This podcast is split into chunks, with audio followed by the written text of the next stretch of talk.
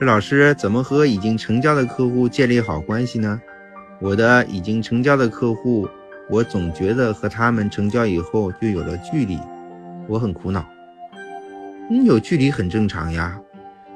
嗯，我不知道你定义的好关系是什么样子的呢？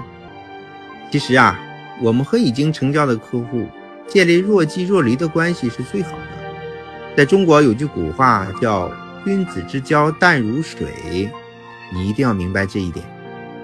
距离过近呢，会产生很多的矛盾，没有了神秘感；那距离太远呢，又太疏远啊，没有了温度。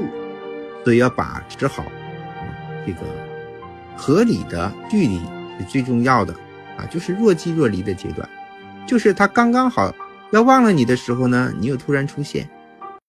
为什么老师呢建议大家要建立微店做团购？就是这个意思，就是我们和已经成交的客户，除了谈保险之外，还能做什么才能建立这种连接呢？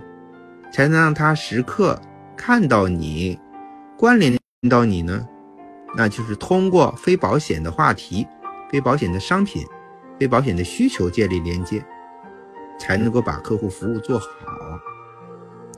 所以呀。跟已经成交的客户建立一个服务系统，目的就是要频繁的保持连接，增加链接的频次。